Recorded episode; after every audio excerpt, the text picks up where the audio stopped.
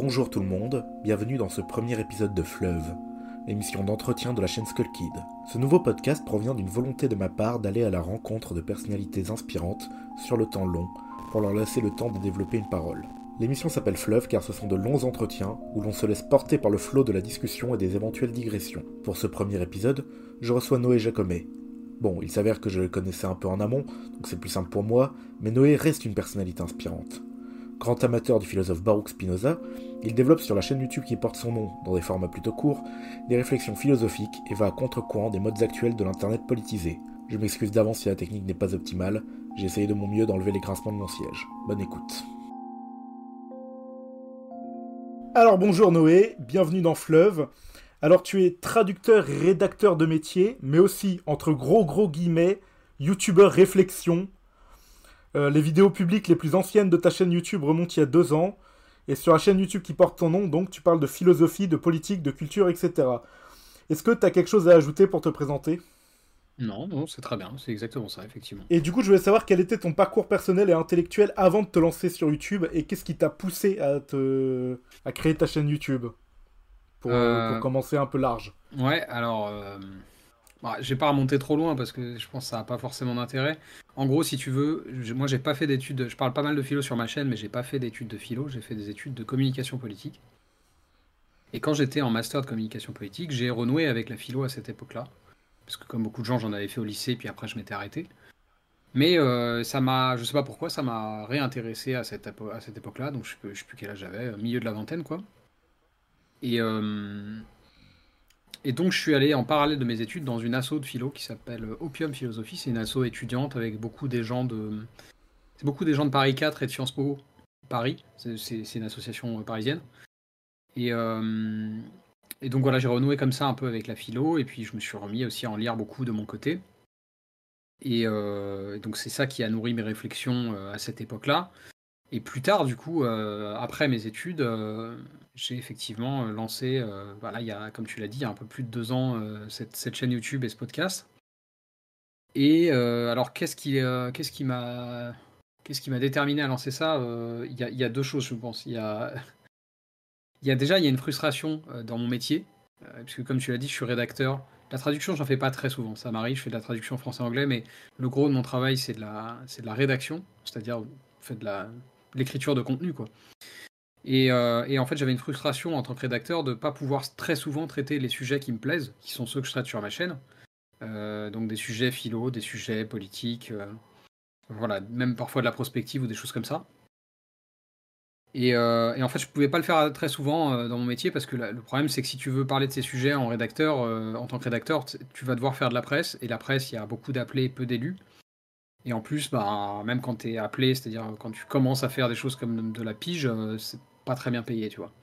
Donc t'as t'as pas de, t'es assez peu incité à, faire ça en fait. Si, si t'as pas le, si t'as pas le, comment dire, le- les contacts qu'il faut et le point d'entrée qu'il faut, c'est dur d'en vivre. Donc de cette, ce premier point-là m'a donné envie de faire euh, du contenu euh, entre guillemets à mon compte. Et puis après, y a, si je suis tout à fait honnête, il y a aussi un, un élément déclencheur qui est une rupture amoureuse tout simplement, qui est euh, quand tu euh, te sépares de quelqu'un euh, avec qui tu as vécu des choses fortes, ça, te, ça te remet beaucoup en question. Tu, voilà, tu, fais un peu un examen de, ta vie et tu te dis, bon, bah, qu'est-ce que- qu'est-ce qu'il faut que je fasse? En tout cas, moi, je suis comme ça. Je me suis dit, là, il faut pas que je reste dans cette dynamique qui était la mienne depuis quelques années. Donc, fais quelque chose. Et donc, je me suis dit, c'était le moment de, de concrétiser ce, ce lancement de, enfin, ce projet que j'avais en tête depuis quelques années déjà et que j'avais pas lancé de, podcast notamment. La chaîne YouTube, c'est venu après parce qu'en fait, au moment où je me suis euh, dit euh, que j'allais lancer le podcast, je me suis dit, mais en fait, un podcast, si tu veux euh, créer une audience, tu vas galérer sur des sujets niches comme ça, tu vas mettre 15 ans. Donc, fais un deuxième format, peut-être un peu plus putaclic. Et, et donc, c'est pour ça que j'ai fait, que j'ai fait la chaîne YouTube en parallèle avec effectivement l'autre format qui s'appelle Pop Culture. D'accord, donc t'as trouvé l'indépendance que tu cherchais, quoi. Enfin, Alors moins. oui et non. hein. Oui, oui et non. C'est-à-dire que on, va être très, euh, très honnête. euh, pour l'instant, je, je suis très très loin de pouvoir vivre de ce que je fais sur YouTube. Ça, ah me oui, fait pas un petit peu financière. d'ar- ça me fait un petit peu d'argent de poche, mais, euh, mais, mais c'est, pas du tout. euh, je travaille complètement à perte. Après, je le fais avec plaisir parce que c'est, un, c'est un beau projet. En tout cas, moi, je trouve que c'est un beau projet. Ça me plaît et ça m'a permis de rencontrer plein de gens, dont toi d'ailleurs. Et, euh, et, puis c'est des sujets que de toute façon j'avais envie de traiter. Donc je me suis, en fait, tu vois, je me suis dit quitte à faire ça à perte euh, une fois tous les six mois dans la presse ou faire ça euh, régulièrement à ton compte, fais-le à ton compte, quoi.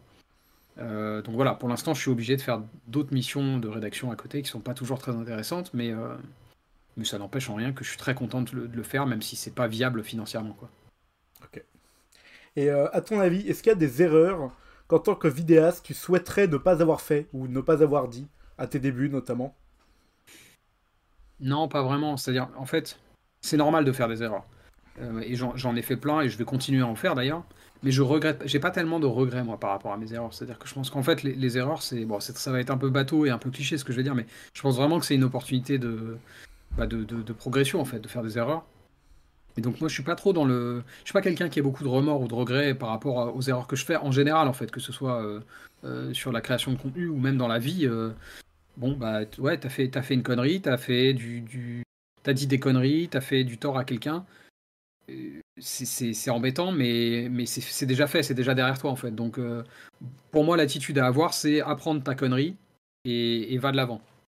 donc moi j'ai pas du tout de regrets, tu vois, de voilà, ce qui veut pas dire que je fais pas de conneries, j'en fais plein comme tout le monde. C'est ce que dirait Epictet. Oui, sans doute, il y a une part de, stoïcisme derrière. Euh, oui, c'est possible. Et, euh, mais quand tu regardes tes premières vidéos, ça passe ou tu es transi de honte comme plein d'autres créateurs? Dont même moi qui fais de la création depuis trois mois, les premières vidéos j'ai du mal. Donc. Euh, je vois plein d'erreurs. Je vois plein d'erreurs, mais je suis pas transi de honte. C'est, je, me dis, bah en fait, et, et, en plus, tu vois, je me dis, je me dis, aussi que probablement que quand je regarderai ce que je fais actuellement dans deux ans, je me dirais putain, t'étais bien nul quand même. Donc je pense qu'en fait le progrès il est, il est continu et ça fait partie de l'apprentissage quoi, tu vois. Euh, donc non non, je, je, ouais, bien sûr, je, je, me dis putain là c'était quand même un peu bancal, mais euh, mais c'est aussi comme ça qu'on apprend quoi. Donc non non, j'ai pas pas honte de ce que j'ai fait. Au contraire, même quand je vois des conneries que j'ai pu faire, je me dis bon, il y a presque une, une forme de de tendresse, tu vois, genre ah t'étais quand même un peu con, mais t'étais innocent, tu vois. Est-ce que tu penses avoir toi-même évolué ou au moins changé d'avis grâce à ton travail en vidéo? Ouais, bien sûr, bien sûr. Évidemment, en fait, le truc, c'est que mon, travail en vidéo, euh, bah, on, va revenir sur ce que je disais à l'instant, mais c'est. Euh, comme, en fait, c'est beaucoup euh, axé sur la philo, ça m'a mis dans une dynamique qui fait que je, je lis beaucoup plus que je, que je lisais avant, de philo et d'essais notamment. Et bah, du coup, forcément, en fait, quand tu découvres euh, des choses, quand tu te mets dans une dynamique où tu es obligé de, d'étudier un tout petit peu des choses pour pas dire trop de conneries, bah, tu découvres du coup des auteurs, tu découvres des, courants de pensée, euh, et même parfois juste en fait, tu, sans, forcément les découvrir, tu vas les approfondir en fait, tu vois. Euh, aujourd'hui, je pense que j'ai une bien meilleure connaissance de Spinoza que je l'avais il y a 3-4 ans, tu vois. Alors que je, le Spinoza, Oui, le mot Je me demandais combien de temps t'avais bah voilà, il est là. Mais euh, non, mais ce que je veux dire, c'est qu'en fait, Spinoza, je connais depuis longtemps. Quand j'ai repris la philo, c'est par, par lui que j'ai repris. Et pour autant, euh, je vois bien que j'ai affiné ma compréhension de l'œuvre de Spinoza depuis, tu vois. Donc, euh, donc ouais, non, non, je pense que c'est c'est normal en fait que ce serait même inquiétant en fait j'ai envie de te dire si si, si, si j'étais vraiment ancré dans mes positions et que, que je bougeais sur rien je, pense que, tu sais, bon, c'est toujours l'adage un peu idiot, mais il y a que les imbéciles qui changent pas d'avis. Je pense que dans une certaine mesure, c'est vrai. Ça veut pas dire qu'il faut être une girouette non plus et changer d'avis tous les, tous les deux jours, mais je pense qu'il faut, aussi être, capable de reconnaître justement ses erreurs et peut-être ses approximations et, et, donc être capable de faire un petit peu évoluer sa position sans, sans nécessairement se renier, mais tu vois. Oui. En étant capable de. Ouais, c'est ça, en, reconnaissant que peut-être on n'avait pas perçu toute la nuance de tel ou tel penseur, euh, ce, qui est, ce qui est normal en fait. Encore une fois, c'est humain tout ça. Et c'est donc l'idée que euh, en, créant toi-même, tu euh, te pousses à, t'améliorer d'une certaine manière. Ouais, ouais, absolument, euh, c'est tout à fait ça. Il, faut se lancer. Ça sert. Tout à fait. on va faire ah une... Moi, j'encourage les gens. Oui. On va faire une expérience de pensée. Est-ce que tu penses pouvoir hypothétiquement atteindre un jour le million d'abonnés? Et qu'est-ce que tu ferais si ça arrive? Euh, est-ce que je pense pouvoir? Un million, un million, c'est beaucoup quand même. Euh, oui, euh, si, bah, c'est-à-dire en fait, si, si, évidemment, si je fais ça pendant 15 ans, oui, je pense que c'est dans l'absolu, c'est pas, c'est pas inatteignable. Mais sur des sujets de niche comme ça, c'est quand même pas évident. Hein, sur la philo, les, gros youtubeurs philo francophones, ils ont plutôt des, quelques centaines de milliers, alors ce qui est déjà fabuleux, hein, mais ils ont plutôt quelques centaines de milliers d'abonnés en général. Tu vois, je pense à des gens comme le précepteur, je crois qu'il doit avoir 300 ou 400 000. À mon avis, à mon avis, Monsieur Fils à peu près pareil, je pense. Donc bon, c'est pas si c'est possible, ce dont je doute, c'est pas demain la veille. et après, tu me demandais qu'est-ce que je ferais si j'avais un million d'abonnés? Ouais. C'est ça? Ouais, je sais pas. tu ne serais pas, dans des projets plus ambitieux, non? Ça te suffit très bien ce que tu fais. Ah si, si, bah non, non, euh, bien sûr, évidemment, ça, je. Euh, oui, oui, bien sûr, c'est sûr que. En fait, de toute façon, ça, c'est un peu. Euh, c'est un peu vrai à, tous les niveaux de progression. C'est-à-dire qu'en fait, plus tu. Plus ta chaîne croît en termes de nombre d'abonnés, plus tu vas avoir des opportunités et des gens qui vont, qui vont prendre contact avec toi pour des collaborations, des choses comme ça. Donc, donc c'est sûr que tu es amené à faire des choses plus, plus... Puis en plus, après, il y, a toute la question financière. C'est-à-dire que je pense que quand tu arrives à 100 000, 200 000 abonnés et au-delà, tu commences à pouvoir vivre de ton travail sur, euh, sur Internet, euh, enfin sur YouTube euh, presque exclusivement. Et donc ça, ça te permet aussi de, bah, de dégager plus de temps, parce que là, moi, mon temps, il est partagé entre ce que je fais sur YouTube et puis ce que je fais professionnellement, tout en prenant en compte aussi l'aspect, évidemment, chacun a aussi une, vie privée, donc il y a aussi ça, ça, demande aussi du temps, tu vois. Donc forcément, si tu es consacré exclusivement à YouTube, ce que tu peux faire quand tu as 100 000, 200 000, voire 1 million d'abonnés, je pense que tu peux te permettre de, passer beaucoup plus de temps dessus, d'investir plus d'argent aussi, donc ça veut dire du meilleur matériel. Euh, enfin oui, c'est un cercle vertueux ou vicieux selon les points de vue, mais en tout cas c'est un truc qui s'alimente. quoi. Ok. Déjà bien. C'est déjà bien d'avoir 5800 abonnés. Hein. Oui, oui, j'en suis très content, mais moi, même quand je faisais 50 vues, je trouvais ça génial. Hein. Ah oui, oui, oui. Très franchement, euh, en fait, moi, je me suis toujours dit, mais en fait, dans la vie de tous les jours, tu parles jamais à 50 personnes. Enfin, pas jamais, mais je veux dire, c'est très très rare. Donc, en fait, déjà, une vidéo à 50 vues, c'est une grande réussite quand on y pense, tu vois. C'est ça, c'est la, puissance d'Internet et vraiment l'intérêt que ça, c'est que tu, peux toucher des gens euh, en grande quantité et, partager des choses de manière assez singulière. Alors, je vais te demander, il y a un des aspects fondamentaux de ta chaîne YouTube qui te démarque particulièrement des autres dans le domaine, c'est que tu gardes un mm. ton calme et respectueux même quand tu t'adresses à des personnes avec lesquelles il y a un vrai désaccord et euh, que mm. parfois tu n'as aucune volonté moqueuse. Est-ce que c'est conscient et important à tes yeux? Et si oui, pourquoi? Ah Oui, bien sûr. Alors c'est conscient, euh, c'est même, euh, c'est même un effort. C'est-à-dire qu'il y, a des gens, je, je, suis comme tout le monde, il y a des gens qui m'insupportent, il y a des gens que j'ai envie de, j'ai envie de me foutre de leur gueule ou de les, insulter, mais, mais, mais en fait, je pense que. Déjà, je pense que c'est pas très sain de faire ça sur Internet et que ça nous enferme beaucoup dans des, dans des niches, en fait, euh, et dans des bulles d'opinion. et donc, en fait, moi, j'ai remarqué, et peut-être que j'ai tort, mais j'ai quand même l'impression d'avoir remarqué que plus on est dans cette dans cet état d'esprit de, de, justement se foutre de la gueule des gens avec qui on a des désaccords, plus on finit par ne parler qu'à des gens qui sont déjà de notre avis en fait. Et moi, ça m'intéresse pas en fait de, juste prêcher euh, des convaincus. Je trouve que ça n'a aucun intérêt. Euh, ça veut pas dire qu'il faut euh, faire semblant d'être d'accord avec tout le monde, mais je, pense que c'est important d'arriver à échanger avec les gens avec lesquels on a des accords profonds, parce que c'est comme ça qu'on fait changer les gens d'avis. c'est ce que je disais au début de ma, récente conversation avec, avec Douit, mais moi je pense, que c'est la seule enfin, en fait, on ne convainc pas les gens en, les insultant ou en se foutant, ou en se foutant de leur gueule. Donc, c'est voilà, il y a vraiment une volonté consciente de, faire ça sur ma chaîne. C'est un effort parfois. Et, euh, et, après, tu me demandais autre chose sur ça? Euh, C'était important à tes yeux et pourquoi? Oui, alors oui.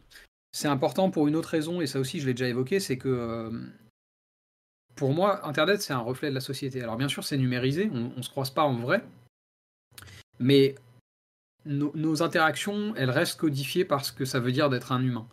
Et, plus exactement d'être un humain qui vit en société. Et être un humain qui vit en société, pour moi, ça passe par euh, la courtoisie en fait. Alors il y a des gens qui vont dire, mais ça c'est des, des euh, réflexes de bourgeois mentaux. Euh, il faut être radical et il faut être rentre dedans. Moi je pense que tu peux être très radical en étant très poli en fait. Je pense que faut vraiment distinguer les deux, ça n'a rien à voir pour moi. Et, et je pense que c'est pas du tout un code bourgeois, la, politesse et la courtoisie. Je pense que tous les humains ont, envie de vivre dans un cadre euh, social euh, qui soit pas euh, teinté d'agressivité, en fait, moi, quand, j'entends ça, quand j'entends des gens dire euh, la courtoisie c'est un truc de bourgeois, j'entends la même chose que les gens qui vont dire ah oui, euh, vouloir vivre, euh, parler de sécurité c'est un truc d'extrême droite. en fait, tout le monde veut vivre en sécurité. Je veux dire, c'est vraiment, pour moi, ça c'est un réflexe de bourgeois mental de dire que que la sécurité c'est un truc de bourgeois parce que personne n'a envie de vivre dans la sécurité. Tu vois, c'est et profondément si tu parles avec des gens qui sont en situation de précarité, ils vont te parler de sécurité quand ils vivent euh, dans des, dans des coins où il y, a, des problèmes de criminalité. Moi, j'ai de la famille dans le Vaucluse, c'est des turbo-gauchistes, mais ils me disent Putain, la mafia, euh, elle se répand depuis Marseille. Euh, dans le Vaucluse, il y a régulièrement des problèmes de, d'attaques à main armée, des trucs. Enfin voilà, c'est. Donc voilà, pour moi, c'est assez similaire finalement. J'ai un peu digressé, mais, mais, vraiment, la courtoisie, ça rentre là-dedans aussi. pour vivre ensemble, il faut se respecter. Oui, moi je pense que quand on dit euh, que euh, la, politesse est quelque chose de bourgeois, c'est euh, plutôt l'injonction à la politesse qui serait oui, vous soulignez des problèmes, mais vous me parlez pas poliment. C'est plutôt ça qui, hmm. qui irrite les gens. Je, peux l'entendre. Après, moi je pense encore une fois, on en revient à ce que je disais là, c'est que en fait, si tu veux convaincre, ça va être dur de le faire en étant agressif et insultant. Mais il y a des gens sur qui ça marche, mais j'en fais pas partie, tu vois. Moi, si tu viens me cracher à la gueule, j'ai pas envie de t'écouter. Et il y a aussi beaucoup de gens qui sont comme moi là-dessus. On va pas se leurrer. Mais euh, tu penses du coup que ton, tes vidéos, elles peuvent changer, faire changer d'avis radicalement à quelqu'un? Je pense, ouais. Alors par contre, je pense qu'on ne change pas d'avis en temps réel. Oui, bien sûr. Donc euh, c'est pas c'est pas une vidéo de moi qui va faire changer. Tu vois, il va pas avoir un déclic en regardant une vidéo et ah c'est vrai, euh, Rochdy il dit un peu des conneries sur ça. Non, c'est juste qu'en fait ma vidéo va va peut-être engendrer des réflexions, puis il va voir d'autres vidéos d'autres gens. Par exemple, Paduring a parlé aussi beaucoup de philo et de, et de Je prends l'exemple de Rochdy parce que c'est celui qui m'est venu en tête. Et en fait, au fur et à mesure, il va dire bon bah attends, il y a quand même plusieurs sources qui ont l'air de dire que euh, sur tel auteur, il n'est pas hyper carré. Et ça, ça va engendrer, je pense, un, changement d'opinion. Euh, mais mais donc ouais, c'est j'aurais pas la prétention d'en prendre l'unique responsabilité, mais je pense que je peux contribuer à faire changer des avis euh, euh, bien sûr, de par le ton que j'utilise et, les propos que je tiens et, disons les, les, références que j'essaie d'utiliser. Et je voulais te demander si dans le futur, quelqu'un comme Julien Rochdy justement, ou Modin Malin, ou les gens de Radio Dixie, si ces gens comme ça te mm. proposaient un débat filmé sur terrain neutre, est-ce que tu accepterais? Euh, Alors tout dépend de ce qu'on appelle un terrain neutre, mais euh, a priori oui. Moi je, moi, je fais partie de ceux qui pensent euh, qu'il faut débattre avec les de droite. Euh, Radio Dixie, d'ailleurs, m'avait proposé un débat, mais il m'avait proposé de venir sur leur chaîne. Donc, Radio Dixie, pour ceux qui ne connaissent pas, c'est le, le, podcast de Baptiste Marchais et Le Guise, euh, qui sont très à droite et très. Enfin, ils n'ont pas tous les deux les mêmes positionnements, d'ailleurs. Non, il y en a un qui est plus ultra-libéral et l'autre qui est plus. ouais, droite, plus dur classique. Ouais, c'est ça, plus tradi. Et euh, donc j'avais fait une vidéo sur, euh, pour, parler d'une de, leurs analyses sur la peine de mort et j'étais pas d'accord. J'avais fait un truc assez poli justement. Et après ça, le guise m'avait proposé dans les commentaires est-ce que tu veux venir en parler sur Radio Dixie? Je lui ai dit bah non, pas trop. Par contre, si tu veux, on va en parler ailleurs. Euh, chez Zioclo, chez Débat d'idées. moi, ça, peut me, ça, peut me, ça peut me séduire. Après, je pense qu'il faut aussi se mettre d'accord sur les objectifs du débat. en avant ça, je veux dire au préalable. Euh, et c'est quelque chose que j'essaie de faire maintenant quand je, reçois quelqu'un dans mon émission pour un débat euh, contradictoire, c'est que je, lui donne avant qu'on commence mon objectif. Et mon objectif, c'est toujours le même, c'est de ne pas être justement dans, la foire à l'empoigne. Euh, la foire d'empoigne, on dit, pardon. et, c'est là où j'étais content de ce qu'on a pu faire avec Doumit, justement, c'est qu'on a pu débattre de façon respectueuse et sans essayer de faire passer l'autre pour un con. Moi, ce que je supporte pas, en fait, c'est ce format du débat où, en fait, le but du jeu, c'est de, de niquer l'autre. Euh, ça, ça m'intéresse pas, ça. Euh, je, je, vois pas l'intérêt et je suis vraiment opposé à ça. Mais donc, euh, donc oui, dans l'absolu, moi, je pourrais débattre avec, avec ces gens-là. J'ai pas de. Je pense qu'en plus, ça peut être une occasion, justement, aussi, quand c'est fait de cette manière-là, de potentiellement faire changer des gens d'avis. Pas nécessairement eux, mais une partie de leur public, peut-être. Mais t'as pas peur qu'ils te prennent en traître, qu'ils cherchent la foire d'empoigne, justement. Moi, je m'en souviens avoir vu un débat que tu avais fait avec, euh, je ne sais plus comment il s'appelle, mais c'était sur sa chaîne YouTube et il y avait que les abonnés qui pouvaient, euh, qui hmm. pouvaient participer au chat. C'était Rémi de Juste Milieu. Euh, Rémi, voilà. Ouais, bah si, si, bien sûr, c'est un, un, risque, mais c'est pour ça que justement, en fait, quand, tu, quand tu te mets d'accord au préalable, c'est, je pense que ça... là, je l'avais pas fait en l'occurrence, tu vois.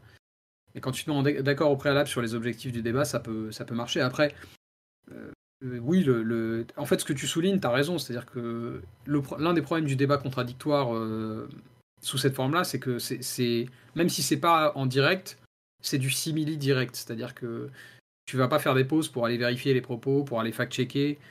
Euh, tu vois, donc, oui, quelqu'un peut te la faire à l'envers. mais moi, je, suis assez confiant sur la capacité des gens aussi à voir quand même un petit peu les sophismes et les raisonnements à l'emporte-pièce pas tous, bien sûr. Hein. Tu auras une partie des gens qui vont être un peu euh, là pour voir un combat de coq et. Bon, bah, c'est comme ça, tu vois. Mais, mais tu as aussi des gens, même, même ce débat que tu cites là, euh, avec Rémi, j'ai des gens qui m'ont contacté après, qui m'ont dit écoute, euh, moi j'ai trouvé que tu avais la meilleure attitude, que tu avais un propos nuancé. Il y a même quelqu'un d'ailleurs qui m'a dit c'est toi qui devrais t'appeler juste milieu, parce que toi tu essayes de, tu vois, d'avoir une position un peu nuancée, justement. Et c'était quelqu'un qui, qui, qui, était plutôt du public de Rémi, tu vois. Donc, tu vois, même ce débat-là que moi j'ai trouvé complètement raté, finalement, il y a une partie de, son public qui a trouvé que c'était pas si inintéressant que ça. Et euh, quel est ton rapport avec le, monde du web politisé actuel, enfin les créateurs euh, YouTube ou Twitch euh, ça se. Moi je trouve que ça se contente souvent de clash ou de méta-commentaires, parfois c'est proche de la presse à scandale. Et est-ce que tu as la même impression que moi? Ouais, ouais, bien sûr, mais après, je vais pas. Moi aussi, ça m'arrive d'être un peu dans ces dynamiques-là. Hein, euh, j'essaye de pas trop le faire, mais euh, le, problème, en fait, c'est qu'on a. Si tu veux, en fait, les, réseaux sociaux ont été structurés d'une manière qui est, qui, est très, très euh, corrélée au modèle publicitaire. Donc, en fait, la question, c'est le business model. Et le business model des réseaux sociaux fait que ce que, ce que les plateformes recherchent avant tout, c'est de l'engagement. Et qu'est-ce qui génère de l'engagement? Bah, C'est euh, le drama, le clash, euh, la foire d'empoigne, etc., euh, la presse à scandale, enfin tout ce que tu as décrit là. Donc en fait, on, est, on est un peu coincé, et même moi qui n'ai pas envie de faire ça, je suis obligé par, par certains aspects de reprendre les codes de ces trucs-là pour, pour, essayer d'élargir mon audience. Alors c'est pas quelque chose. En fait, moi, j'ai un peu, c'est presque un peu même, il y a presque tromperie sur la marchandise parce que moi, quand moi, je fais ça surtout sur mes miniatures. Quand tu vois mes miniatures, il y a des trucs très très clickbait. Et, je pense qu'il y a même des gens qui sont déçus, qui se disent ah, Putain, je m'attendais à un truc hyper hardcore, et en fait, euh, il, est, très mou, euh, ce mec. Euh, parce que, effectivement, dans, le contenu de la vidéo, je suis pas trop dans le clash. Mais, mais ouais, moi, si tu veux, je blâme pas tellement les, créateurs. pour moi, le problème vient plus de, des plateformes les créateurs ils font ce qu'ils ont envie de faire et enfin plus exactement ils font ce qu'il faut pour marcher. Après en fait moi là où, là où je peux trouver ça regrettable c'est quand, quand je constate un, une éthique personnelle euh, vraiment questionnable. Alors je vais pas nommer des gens mhm. parce que j'ai pas envie de rentrer là-dedans justement, mais clairement parmi les gens qui sont sur euh, YouTube, sur Twitch, dans la sphère un peu underground que, dans dont je fais partie, euh, donc francophone, il y en a qui sont clairement de très très mauvaise foi, qui, qui, qui feront tout pour pas être d'accord avec toi juste parce qu'ils t'aiment pas. Et, ça, c'est con en fait. C'est juste con. Et, et c'est purement des logiques mercantiles parfois. Oui. Est-ce qu'il y a quand même des, des créateurs que tu apprécies dans le domaine? Bien sûr, il y en a plein. Il y en a plein. Euh, on a parlé de Paduring tout à l'heure. Paduring, j'aime beaucoup. Euh, d'ailleurs, en fait, j'allais dire, je suis pas toujours d'accord avec lui, mais en fait, la plupart des gens que j'apprécie, je suis pas toujours d'accord avec eux. Et je suis sûr que c'est pareil. S'ils regardaient mon contenu ou s'ils regardent mon contenu, ils diraient probablement la même chose. il parle de tellement de sujets, c'est difficile d'être d'accord avec tout, quoi. Bien sûr, bien sûr. Oui, non, évidemment, évidemment. Mais non, mais ce que je veux dire, c'est que parfois j'ai des accords euh, philosophiques euh, assez profonds parce que je suis plus. Euh, Paduring est quand même plus marxiste, là où moi je suis plus Spinoza. Donc voilà, je, pense que moi j'ai un petit. J'occupe un peu un entre-deux entre des gens comme Droitard Fragile, par exemple, qui est, plus libéral, et Paduring qui est plus qui est plus marxiste tu vois c'est vrai que moi j'ai ce truc de, de, de un peu qui est un peu entre les deux euh, mais ce qui m'empêche pas de voir de la valeur euh, chez l'un ou comme l'autre des deux que je viens de citer, ou euh, qui je pourrais, bah, évidemment Antoine Goya, j'aime beaucoup ce qu'il fait. il y a même d'ailleurs pas que dans la politique. Enfin, en fait, le truc c'est qu'on on finit par en, arriver à des marronniers, mais tout est politique. Et donc, quand je regarde le travail de Game Focus, c'est quelqu'un que j'aime beaucoup aussi, alors qu'il parle qui... mais en fait, c'est très politique aussi, ce qu'il fait par certains aspects. Euh, le fils de Bulle, c'est. Bon, après, en plus, là, le truc, c'est que les gens que je te cite, pour, pour partie, c'est des gens que j'ai rencontrés euh, euh, et que j'ai vus plusieurs fois. Donc, on a aussi noué des liens d'amitié. Donc, du coup, tu, perds, une, tu perds un degré d'objectivité. Tu vois, c'est. Forcément, j'ai aussi de la, de la, sympathie pour eux qui fait que j'apprécie leur contenu parce que je les connais personnellement. Il y a le Fou que j'aime beaucoup aussi. Enfin, voilà, il y en a plein. Il y en a plein que j'oublie là. ce serait compliqué de, tous les nommer, mais oui, oui. De toute façon, en fait, si, si, si vous regardez sur ma chaîne, les gens que, que j'apprécie, j'essaie de les faire venir. Donc, donc voilà, et je suis sûr que je vais en découvrir plein d'autres dans, les années à venir. Donc, ah bah, c'est une niche qui se popularise. Et pas, pas que à l'extrême droite, hein. il y a de plus en plus de monde. Non, non, mm, mm. c'est vrai. Alors, on va parler euh, un peu politique, justement. Mm-hmm. Euh, tu as dit, durant la période électorale de 2022, il me semble, mm-hmm. tu as défendu le fait d'être démocrate, mais tu as aussi encouragé la pratique du vote blanc plutôt que de l'abstention. Mm-hmm. Euh, peux-tu nous expliquer ce choix et penses-tu qu'une pensée radicale ait sa place dans un système républicain? Ouais, Ouais, alors sur le côté euh, radical, moi, comme je te l'ai dit tout à l'heure, euh, je, pense qu'on peut être, euh, être radical, ça veut pas dire être forcément anti-républicain. tu vois, il y, a cette notion dans l'esprit des gens que radical égale extrême. Et en fait, pas forcément. Tu peux être, tu, peux être un. comment Il y a une journaliste sur Twitter, son nom m'échappe, Elodie Safaris. Je crois que, je sais pas si elle l'a encore dans sa bio, mais elle travaille beaucoup pour Arrêt sur Image, donc c'est le média de Schneiderman et elle mettait dans sa bio euh, nuanceuse radicale. Et je trouvais ça assez marrant, tu vois. C'est-à-dire que tu as l'impression, pour beaucoup de gens, ils vont dire, mais hein, vouloir apporter de la nuance, c'est un truc de sauce d'aime, euh, mou, euh, mou de la tige. et en fait, tu peux être très radical dans, la façon de nuancer le propos aussi, justement. Donc je trouvais ça intéressant. On parle, d'extrême centre, même, pour parler de, oui, alors, certains positionnements. Oui, alors oui, t'as as raison. Est-ce que finalement Macron n'est pas très radical aussi? Si, par certains aspects, on pourrait le dire. en tout cas, donc alors oui, il y, a plusieurs choses. Donc ça c'est pour le côté euh, côté radical. Moi, je n'ai pas du tout de problème avec la radicalité. Par contre, ce que je demande, c'est qu'elle soit cohérente et, c'est pour ça qu'il y a des auteurs euh, radicaux euh, qui, me, qui, déplaisent profondément. Roya Boutelja, dont je parle régulièrement, c'est une penseuse très radicale avec laquelle j'ai des désaccords radicaux. Donc, tu vois. Mais mon problème avec elle, c'est pas qu'elle est radicale. Mon problème, c'est que j'aime pas, j'aime pas ça. Philosophiquement, son, propos me dérange. Euh, donc voilà, j'ai pas de problème avec la radicalité. Et après, par rapport à la question du vote blanc, en fait, c'est un, un, un, arbitrage. C'est-à-dire que moi, j'ai effectivement voté blanc dès le premier tour en 2022 euh, pour des raisons euh, notamment liées à la désunion de la gauche qui me, qui, me, qui, me, peinait au plus haut point, et j'avais envie de limite de sanctionner ça par un vote blanc. Euh, c'est d'ailleurs aussi la raison euh, pour laquelle j'ai voté du PES au législatif, parce que là, ils ont réussi à faire quelque chose collectivement, donc j'ai dit, bon, bah, ils ont travaillé, je peux leur donner mon vote, ils ont réussi à mettre de côté leurs petits égaux de coq respectifs. ça vaut bien que je, que je donne mon vote à un, un projet commun de gauche. J'aurais aimé que ce soit le cas à la présidentielle aussi. Mais donc après, oui, sur la, sur la pertinence du vote blanc par rapport à l'abstention, la, à c'est un arbitrage. Moi, mon pari, et c'est un pari, hein, si ça se trouve, j'ai complètement tort, mais mon pari, c'est que on a plus de chances de, de, faire passer son message de mécontentement par le biais du, vote, du vote blanc pardon, que par le biais de l'abstention. Parce que le problème de l'abstention, c'est qu'elle est très dure à lire. On s'abstient pour beaucoup plus de raisons qu'on ne vote blanc. Euh, l'abstention, tu peux le faire parce que tu es totalement dépolitisé, que tu te sens pas légitime à voter tu peux le faire parce que tu n'en as rien à foutre et que tu savais même pas que c'était le jour des élections. Tu peux le faire par choix vraiment pour sanctionner et tu peux le faire pour mille autres raisons. Euh, tu étais en vacances, t'as pas eu le temps de faire de procuration, voilà. Tu as plein de trucs différents. Donc je trouve que l'abstention est extrêmement dure à lire et de mémoire, si ça se trouve, je suis pas tout à fait bon dans les chiffres, mais de mémoire, les études qui ont été faites là-dessus en France montraient que en gros, parmi les abstentionnistes, il y avait environ 30% de gens qui faisaient ça par militantisme. Vraiment. Donc c'est pas beaucoup en fait.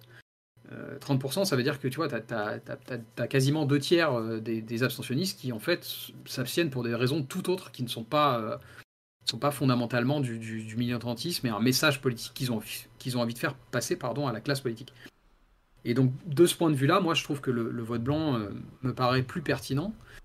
Et aussi notamment pour, pour le faire progresser, parce qu'en fait il y a eu tout un tas d'étapes. Hein. Aujourd'hui, les votes blancs sont, sont quand même, euh, alors ils n'ont pas d'impact, mais ils sont quand même vachement mieux comptabilisés, qu'ils ne l'étaient avant. Avant, on s'en foutait, on mélangeait tout. Euh, euh, vote nul, vote blanc, je crois que c'était même pas décompté d'ailleurs. Et, aujourd'hui, on a quand même des, chiffres plus précis là-dessus, ce qui est une première étape pour arriver potentiellement un jour à en faire quelque chose qui soit vraiment un outil démocratique. Parce que ça peut l'être. Tu peux avoir des modèles dans lesquels, au-dessus d'un certain taux de vote blanc, tu dis, bah en fait, l'abstention est invalidée parce que vous n'avez pas convaincu les électeurs. Et moi, ça, je trouve que c'est des, outils intéressants pour la démocratie, et c'est pour ça que je, vote blanc et que je le fais de manière un peu militante, c'est que je pense que c'est plus pertinent d'utiliser ça que de s'abstenir. Et je pense que c'est en votant blanc et en faisant progresser le vote blanc qu'on va arriver à mettre dans la tête euh, de, nos, de nos représentants, je mets ça entre gros guillemets, hein, euh, que, peut-être ils devraient en faire quelque chose de, significatif. Mais peut-être que je me trompe. Et qu'est-ce que tu penses du concept de désobéissance civile, d'une part? Et d'autre part, est-ce que tu penses qu'une révolte peut avoir des effets positifs? Des révoltes ou moins, moins extrêmes, des émeutes, des, grèves, des manifestations? Ouais, alors en fait, tout dépend du, degré. Là, on, arrive en fait sur, pour moi sur des considérations de philosophie morale, donc c'est toujours évident à dire. Moi, j'ai quand même plus une tendance de, de, là, on va me traiter encore de SOSDEM, mais j'ai plus une tendance réformiste que révolutionnaire. Mais je suis pas du tout opposé à la désobéissance civile, euh, dans la mesure où elle reste euh, éthiquement défendable à mes yeux. Donc après, c'est des, des, jugements qui sont plus ou moins personnels. Euh, mais tu vois, bah, typiquement, par exemple, j'ai manifesté pendant, pendant les, mouvements de, protestation contre la réforme des retraites. Voilà, j'ai pas du tout de problème avec ça. Je trouve ça, je trouve ça même nécessaire. Et le fait qu'on ait un droit de, grève est, quelque chose de très important à mes yeux, justement parce qu'il permet de, dresser un cadre euh, qui soit, euh, bah, qui, en fait autorise la, une forme de désobéissance civile qui ne menace pas nécessairement la, stabilité de l'État. Parce que là, c'est le spinozien qui parle, mais moi, de mon point de vue, l'État est quelque chose d'assez important. Donc je sais que ça ne plaît pas aux anards quand je dis ça sur ma chaîne, mais pour moi, l'État garantit une forme de liberté. Euh, ça peut paraître euh, contre-intuitif pour beaucoup de gens, euh, plus tendance libertarienne ou, ou mais, moi je, crois sincèrement, à la suite de Spinoza, que, la liberté ne se, construit que dans un cadre qui soit normatif. Et ce cadre, c'est l'État, en, tout cas, peut être une forme de cadre normatif qui garantisse la liberté des citoyens. Et donc c'est pour ça que je suis euh, plus euh, opposé, on va dire, par principe à, l'idée d'une révolution. Voilà. Moi, ce qui, ce qui, me déplaît dans la, dans la révolution, c'est le risque de, violence, évidemment. C'est le risque de, de, débordement et de conséquences euh, moralement répréhensibles. Voilà, ce qui ne veut pas dire que la réforme, c'est parfait. Hein. C'est et voilà, je suis toujours méfiant de ce qui va amener de la, potentielle violence au sein de la société. D'accord.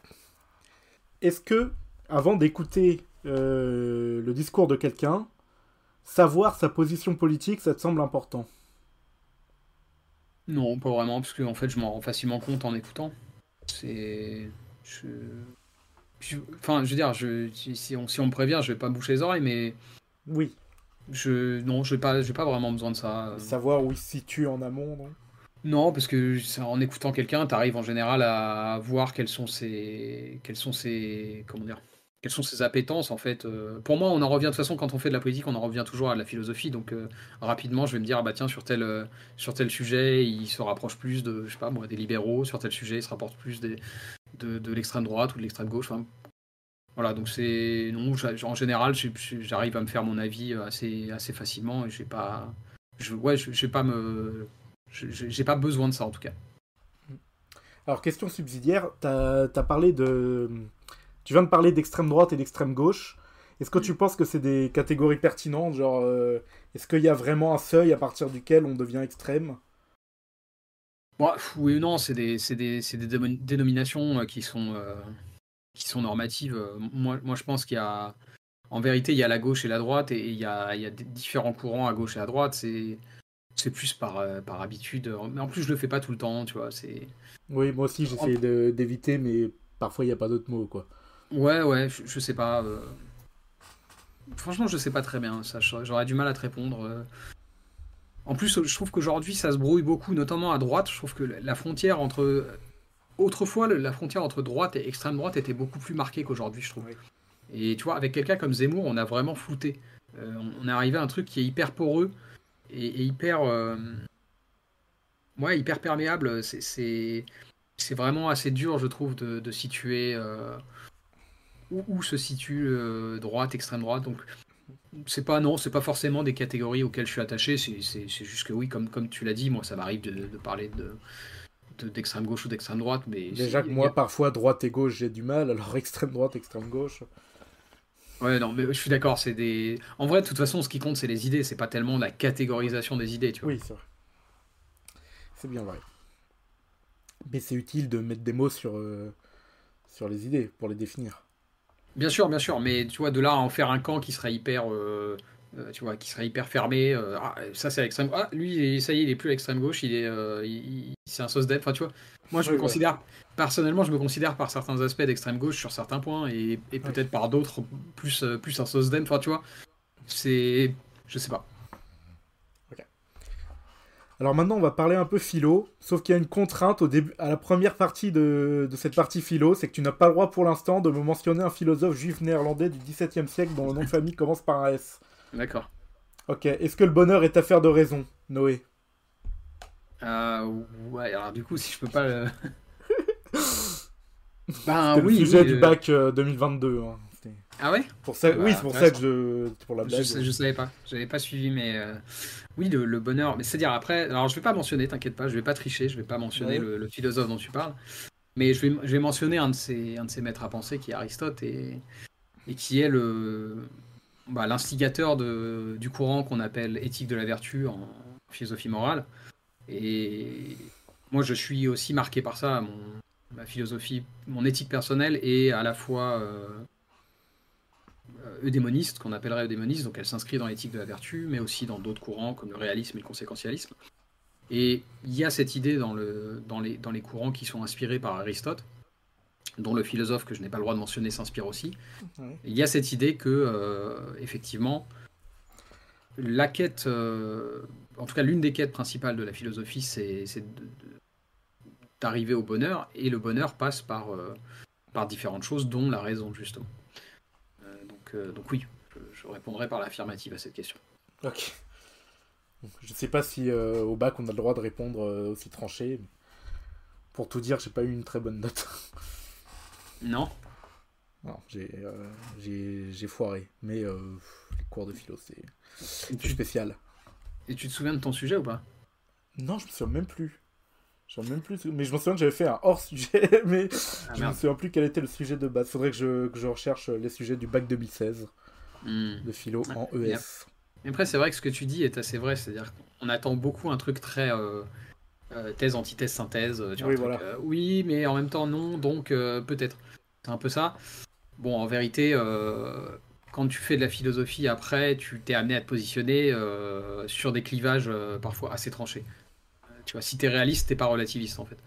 Ouais. Euh, et donc. euh, T'es idéaliste et pas matérialiste.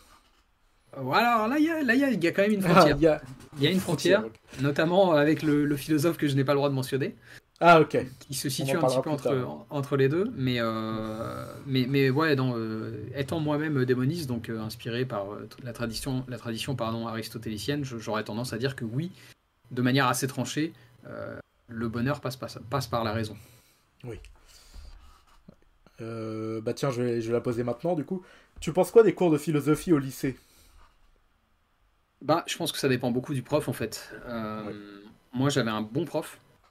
Sachant Euh, qu'on n'en fait qu'un an hein, en France, donc Ouais. ça, ça- Ouais, ça ouais. joue vraiment sur le prof. Vu qu'on a- qu'un. Complètement. Moi, j'avais, j'ai eu la chance d'avoir un bon prof. D'ailleurs, dans le lycée où j'étais, et c'était parce que moi, j'ai passé ma, mon bac, j'ai passé dans, dans l'Aveyron, alors que je suis de région parisienne à la base. Pour différentes raisons, je l'ai passé chez mon père qui habite à Rodez. Et, euh, et dans ce lycée-là, je sais pas si c'est répandu ou pas. Moi, en fait, je vais te donner avant le contexte. Quand j'avais des cours d'éducation civique avant, toute ma vie, ça a toujours été des profs d'histoire géo qui faisaient ça. Oui. Mais dans ce bahut-là, euh, à Rodez, c'était le prof de philo qui faisait aussi les cours d'éducation civique. Et je trouvais ça pas con du tout, en fait. Ouais, Donc comme ça, on ce- l'avoir plus tôt. Ouais, mais d'une part ça, mais en plus, en fait, l'éducation civique, c'est très philosophique comme, euh, comme Oui. matière. Et donc je trouvais ça très logique aussi d'avoir. Je dis pas que c'est pas bien d'avoir un prof d'histoire géo, hein, je pense qu'ils sont très compétents pour ça aussi, mais c'est, je trouve qu'il y a une logique à mettre un prof de philo en cours d'éducation civique. Mais donc, euh, donc moi j'avais un bon prof, donc je, je pourrais pas dire grand chose de plus que ça, parce qu'en plus, j'imagine que les, que les programmes d'aujourd'hui ont évolué par rapport à l'époque où moi j'ai passé le bac, donc euh, je, je saurais pas te dire, mais je pense que globalement. euh, les programmes sont, sont pas trop mal faits et que après leur, euh, la qualité de ce que tu vas recevoir va dépendre de ton prof donc euh, ça va être très variable d'un lycée à l'autre quoi. Oui, bien sûr. Mais euh, sur le concept, euh, enfin la, la manière dont c'est enseigné, est-ce que c'est pas déjà un peu compliqué de déjà qu'on on passe plus de temps à essayer de comprendre comment marche le bac qu'à essayer de comprendre la philosophie, d'une certaine manière? Ouais, je me souviens plus très bien, à vrai dire. Moi, moi je pense qu'on devrait en faire plus tôt, en fait, de la philo, pour tout te dire. Ouais, sûr. Je pense que tu, tu peux faire faire de la philo à des élèves beaucoup plus jeunes que, que 18 ans. C'est juste comment tu vas leur en parler, en fait. Oui. Et moi, d'ailleurs, c'est un truc que j'essaye de. Alors, pas avec des, des- des jeunes, mais je veux dire, j'essaye de démocratiser la philo sur ma chaîne. Et justement, parfois en prenant des références très pop culture. Euh, J'avais fait un épisode, par exemple, euh, où je parlais de. Euh, de, des questions de- d'identité individuelle euh, par rapport au philosophe Derek Parfit en reliant ça au film Memento de Ah oui. Nolan. Tu vois Ou euh, Lovecraft avec des cartes. voilà, exactement. Et en fait, je pense que tu as des moyens de toucher des gens en leur parlant de ce genre de, de, de trucs, tu vois, qui sont pas forcément d'ailleurs des, toujours des super films ou quoi, mais qui, euh, qui sont très connus, tu vois. Matrix, c'est, c'est un- on pense qu'on veut du film, moi je pense que c'est pas un film non plus incroyable, mais c'est un film qui euh, porte en lui un certain nombre de réflexions, de début de réflexion, hein, c'est très très Oui, euh, oui. diffus, mais de- mais des, des- des- des considérations qui sont philosophiques. Donc tu peux parler de philo en prenant euh, des sujets extrêmement grand public. On pourrait même faire de la philo en prenant euh, des trucs à la con, genre en prenant Thanos dans, dans le MCU, tu vois. Tha- Thanos, il a une vision bête et méchante, utilitariste. et en fait, ça, c'est de la philo aussi, tu vois. Donc tu pourrais complètement faire des trucs de philo en parlant de vraiment de trucs super grand public. Et peut-être que ça pourrait être une, une façon de toucher des gens plus jeunes ou des gens même qui n'ont pas trop d'intérêt pour ça. euh, en tout cas, qui pensent ne pas avoir d'intérêt pour ça. Parce que moi, fondamentalement, je pense que tout le monde s'intéresse à la philo. Parce que Ouais. la philo, c'est vraiment euh, euh, en fait des questions que tout le monde se pose. Euh, qu'est-ce que c'est que l'amour? Qu'est-ce que c'est que la mort? Qu'est-ce que c'est que l'amitié? Tout ça, c'est des questions de philosophie. Mais euh, enfin, ce que je veux dire, c'est qu'avec Internet, avec l'émergence de la création web, il y a de plus Mm. en plus de gens qui font ça euh, des, dans les essais vidéo, relier des philosophes à des produits pop culture. Même le précepteur, il a, il a un format comme ça où il fait la philosophie des Ah ouais personnages de fiction. Ouais, il a Ah, fait. Vegeta, il a fait Rocky Balboa. Ouais, Ah, je savais pas du tout. voilà. Il faudrait, faudrait que je regarde, ça doit être marrant. Ouais. Ok. Ok, bah je savais pas du tout, mais ouais, moi je te dis, je pense que c'est pas déconnant de faire ça. Et euh, du coup, je disais, un, des che- un de tes chevaux de bataille, c'est le libre accès pour tous à la philosophie, et peu importe le degré d'érudition. Mhm. Donc déjà, pourquoi c'est important pour toi? Bon, ça, tu y as déjà répondu. Et ensuite, est-ce que tu penses que c'est vraiment possible? Que Ouais, tout je- le monde euh, ait accès à la philosophie? Ouais, je pense que. Enfin, c'est-à-dire. Dans une certaine mesure, je pense que tout le monde ne va pas passer 15 ans à étudier euh, Spinoza ou, Ah bah ou Kant ou quoi, mais, euh, mais je pense que par contre, on peut faire bien mieux que ce qu'on fait aujourd'hui dans la diffusion du savoir philosophique euh, au Oui. sein de la société. Donc, euh, en fait, c'est une question d'ambition et d'échelle, quoi. Tu vois, bien sûr qu'on on va pas. euh, euh, tout le monde ne peut pas s'intéresser à ça de manière très approfondie. Par contre, je pense que tout. En fait, moi, ce qui me déçoit profondément dans la culture, euh, j'allais dire française, mais je pense que c'est même vrai dans tout l'Occident, c'est que on... on a mis ça sur un piédestal, Oui. on a mis ça de côté comme si c'était pas quelque chose qui était essentiel. Alors qu'en fait, tu vois, je fais une petite parenthèse là-dessus, mais tout l'engouement qu'il y a ces dernières années autour du développement personnel, et ben pour moi, il existe parce que les gens n'ont pas accès à la philo. Parce qu'en fait, le développement personnel, le- les trucs les plus mercantiles dégueux, c'est de la sous-philo pour moi. Oui. C'est de la sous-philo qui, euh, qui, qui ne, qui ne dit pas son nom et qui en plus euh, n'a bien souvent pas beaucoup de références. Euh, mais en fait, les, les- les gens, ils ont, ils ont soif d'être heureux et ils ont soif de, de comprendre les choses qui les entourent, que ce soit euh, la politique, que ce soit euh, ce qu'on évoquait tout à l'heure, l'amitié, l'amour, la mort, etc. Et ça, ça passe par des, ça passe par de la philo en fait. Euh, En tout cas, ça peut passer par de la philo. Et, moi, mon grand regret, c'est là où je voulais en venir, c'est que on mette pas plus en avant les choses les plus accessibles de la philosophie. Tu vois, je pense que tout le monde peut lire les, les pensées pour moi-même de Marc Aurèle. Vraiment, c'est très accessible et ça va te faire comprendre des trucs et ça va. Je pense que ça va rendre n'importe quel lecteur qui lit les pensées de Marc Aurèle. Je dis pas qu'il va trouver trou- qu'il va tout trouver pertinent parce que le mec il vivait il y a 2000 piges. euh, il n'avait pas tout compris. Donc de temps en temps, tu lis euh, un de ses aphorismes et tu dis putain, t'étais quand même un peu con. Mais euh, 80% du temps ou 90% du temps, tu te dis euh, ah euh, putain, j'avais pas pensé à ça. euh, c'est une bonne manière de, de, gérer euh, mes émotions, mon stress ou je ne sais pas quoi. Enfin, tu vois. Et, c'est là où tu as des gens qui vont dire Eh, c'est du développement personnel, etc. Mais en fait, c'est oui, si tu veux, c'est du développement personnel, mais c'est le côté noble du développement personnel dont tout le monde a besoin en fait, parce que tout le monde aspire au bonheur. C'est une aspiration euh, collective de l'humanité. Donc, donc c'est ça mon, regret, moi. Je pense que si on veut parvenir à ce que tu me demandais tout à l'heure, c'est-à-dire comment, comment diffuser un petit peu mieux la philosophie au sein de la société, bah, ça passe par mettre en avant ce genre d'auteurs-là qui sont accessibles. Et alors après, comment on fait? Bah, Je pense que c'est un effort collectif. Il y, a, des gens qui vont passer par euh, les nouveaux médias, comme moi j'essaie de le faire à ma modeste échelle. Euh, je pense que dans une certaine mesure, on peut aussi retravailler justement les programmes euh, scolaires.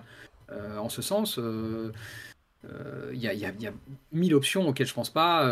tout ce que j'ai pu faire quand j'étais en milieu associatif, il y a des cinéphilos, des cafés philo, des ateliers philo dans, plein de milieux différents. Enfin voilà, il y, a, vraiment plein d'options et, moi je pense que c'est des choses importantes. Ouais parce que moi j'ai un peu l'impression que la, recherche philosophique, enfin le domaine philosophique, a été mis sur un piédestal comme quelque chose réservé à des spécialistes, hmm. comme si c'était de, de, la physique quantique ou des mathématiques de haut niveau, tu vois.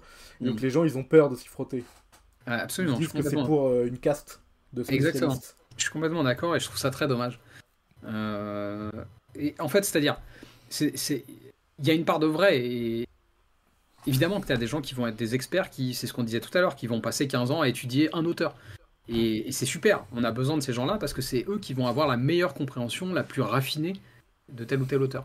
Mais ça ne veut pas dire qu'à côté, tu n'as pas besoin d'avoir euh, bah, en fait, des vulgarisateurs. C'est un mot qui est un peu sale, mais moi je pense que la vulgarisation c'est important. Je pense que, en tout cas, si tu veux qu'une euh, discipline se, se, popularise, euh, il faut il faut qu'il y ait des gens qui, vulgarisent. Et donc je trouve ça effectivement dommage qu'on ait mis ça sur un piédestal.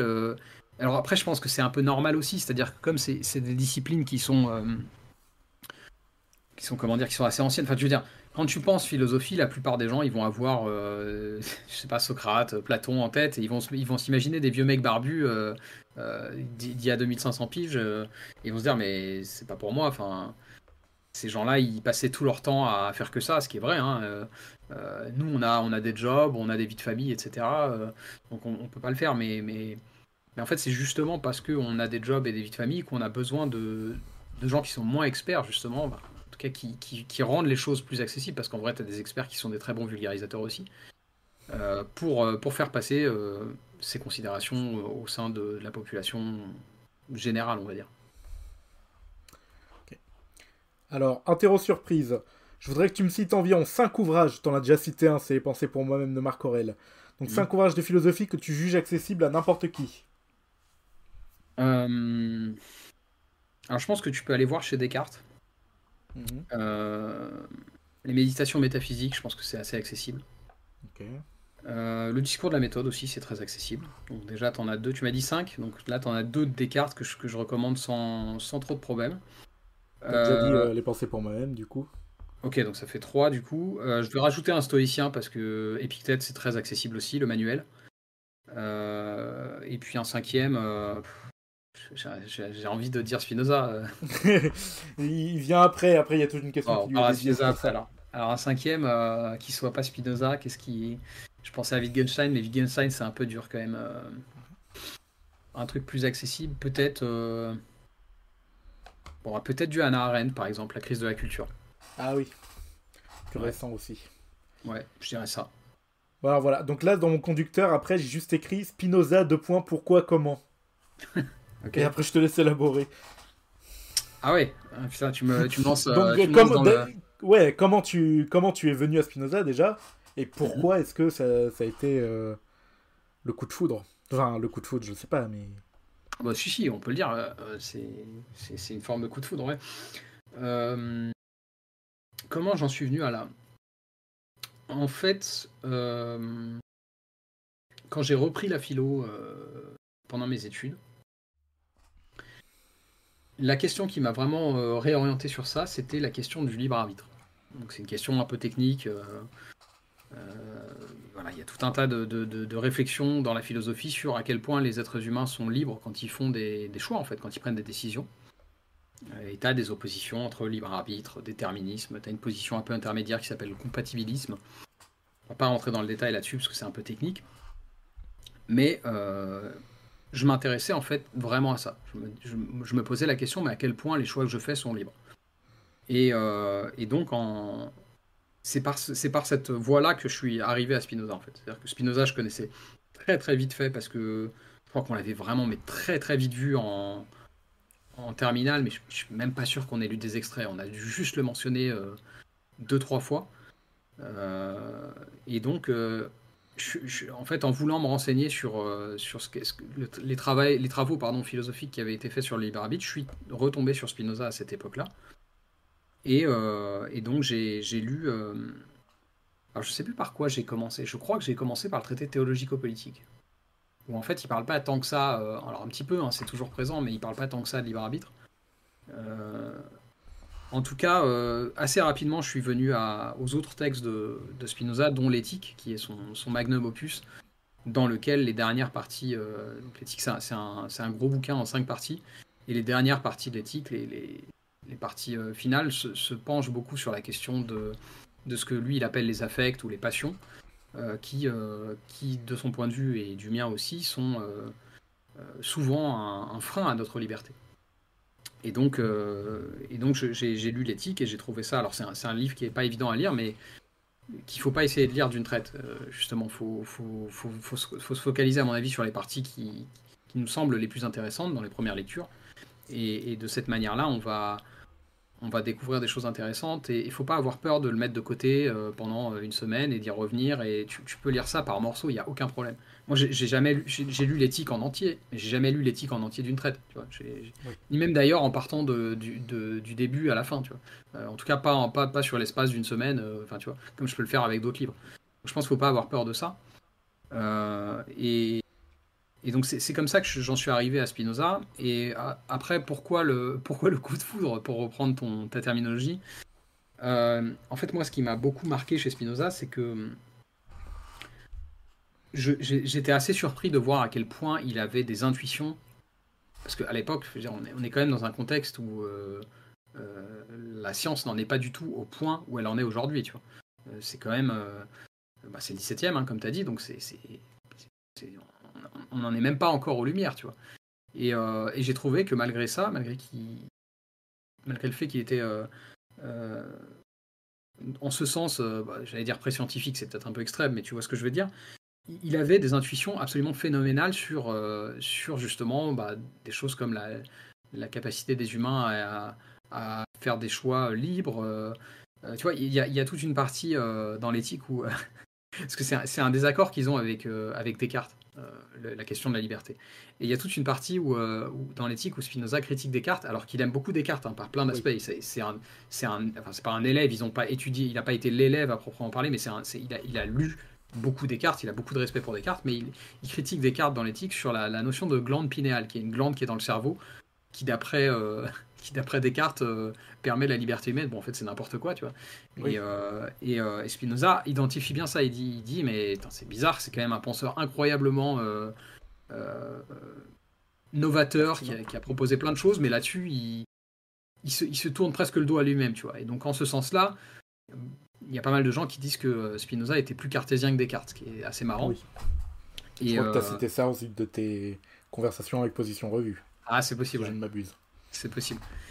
Et, euh, donc, je, trouvais ça assez fort que voilà, il, ait compris un certain nombre de choses sur la nature humaine. En fait, moi, c'est vraiment ça que je trouve très très beau chez Spinoza, c'est qu'il comprend la nature humaine d'une façon plus raffinée euh, que Descartes, mais aussi que d'autres euh, penseurs que d'ailleurs j'adore. Il, parle aussi des stoïciens, dont on a parlé un peu plus tôt, Marc Aurèle, Épictète, parce qu'il les a aussi lus. Et, et, et il, a vraiment une approche que je trouve plus. Parce que les stoïciens ont quand même, si tu veux, cette idée que dans une certaine mesure, les, émotions, il faut, mettre ça de côté. Tu vois. Et Spinoza va te dire, en fait, non. Il va te dire, ce serait inhumain de vouloir se départir de nos émotions, parce que c'est ça qui nous rend humains. Et il y a même une beauté dans nos émotions, y compris nos, passions les plus tristes, elles sont belles. Mais euh, arriver à prendre conscience que elles ont une influence sur nous et qu'elles nous déterminent dans une certaine mesure vers certaines choses, en fait comprendre, c'est aussi une image que j'emploie souvent, comprendre qu'il y a des fils qui font bouger la marionnette, et ben ça c'est une façon de devenir un peu plus libre justement. Alors ça ne veut pas dire qu'on va euh, atteindre une liberté euh, totale, et c'est pas du tout ce que dit Spinoza, mais euh, disons qu'on va atteindre un degré de liberté supérieur en prenant conscience de ça. Et donc voilà, c'est, je, me répète un peu, mais vraiment cette, compréhension supérieure, je trouve, du fonctionnement des humains et de, la nature profonde de l'humanité, c'est, ce que j'ai trouvé le plus beau chez Spinoza, et c'est ce qui m'a fait avoir ce, coup de foudre. T'as pas peur que ce soit juste parce que ce soit le premier que t'as lu? Enfin, je sais pas si t'en avais euh, bien étudié avant. Alors, mais il y a, y, a, y a un truc comme ça chez les ceux qui étudient la philosophie, comme quoi ils s'attachent au premier qui, hmm. qui les lisent. Ouais, c'est pas tout à fait le premier que j'ai lu quand même. C'est-à-dire que. On a quand même lu des bouquins euh, entiers euh, quand j'étudiais ça en, terminale. Notamment, justement, que j'ai cité tout à l'heure, La crise de la culture. On avait lu aussi le. Euh, le Gorgias de Platon. Bon, Platon, moi je suis pas super fan. Mais donc, non, non j'avais lu d'autres choses avant. Et je sais pas. En fait, là, on peut pas savoir, tu vois. Si ça se trouve, si je. mais si j'avais lu Nietzsche, je trouverais que Nietzsche c'est génial et que c'est mieux que Spinoza, mais a priori, je pense pas que ce soit ça, mais je peux me tromper. Moi, en terminale, j'ai lu euh, Discours sur les raisons et fondements des inégalités parmi les hommes. J'en ai mhm. aucun souvenir, mais c'était peut-être très bien. C'était sûrement très bien, d'ailleurs. Euh, je vais dire le N-mot. Tu penses quoi de Nietzsche, qui, euh, qui, qui qu'on cite parfois dans la continuité de, de Spinoza d'une certaine manière, un peu comme Spinoza est dans la continuité de Descartes, tout en, mhm tout en euh. Euh, refutant certaines parties. Ouais. Euh, alors le problème c'est que je suis pas non plus super connaisseur de, Nietzsche. Nietzsche, j'ai ah lu, j'ai lu Crépuscule des idoles, mm. j'ai lu Ecce Homo et j'ai lu Zarathustra. Donc il a quand même écrit vachement plus que ça. Donc je, serais, je serais mal à l'aise pour vraiment émettre des jugements comme ça très. ouais. Non, je te posais la question parce que c'était le philosophe à la mode en ce moment sur. Oui, oui, oui. Sur Internet bah, notamment. Je pense qu'il y a des points de. Ouais, ouais, je, pense qu'il y a des points de. De, de, comment dire de il y, a des similitudes entre les deux euh, notamment éventuellement justement sur ce qui peut constituer une forme de, liberté mais voilà il y a, peut-être une part d'a priori chez moi qui est liée au fait que je le connais pas suffisamment donc voilà je n'oserais pas avoir des, émettre des jugements trop définitifs sur Nietzsche parce que il faudrait que je lise plus pour, euh, pour, pour être sûr de bien le comprendre. Quoi.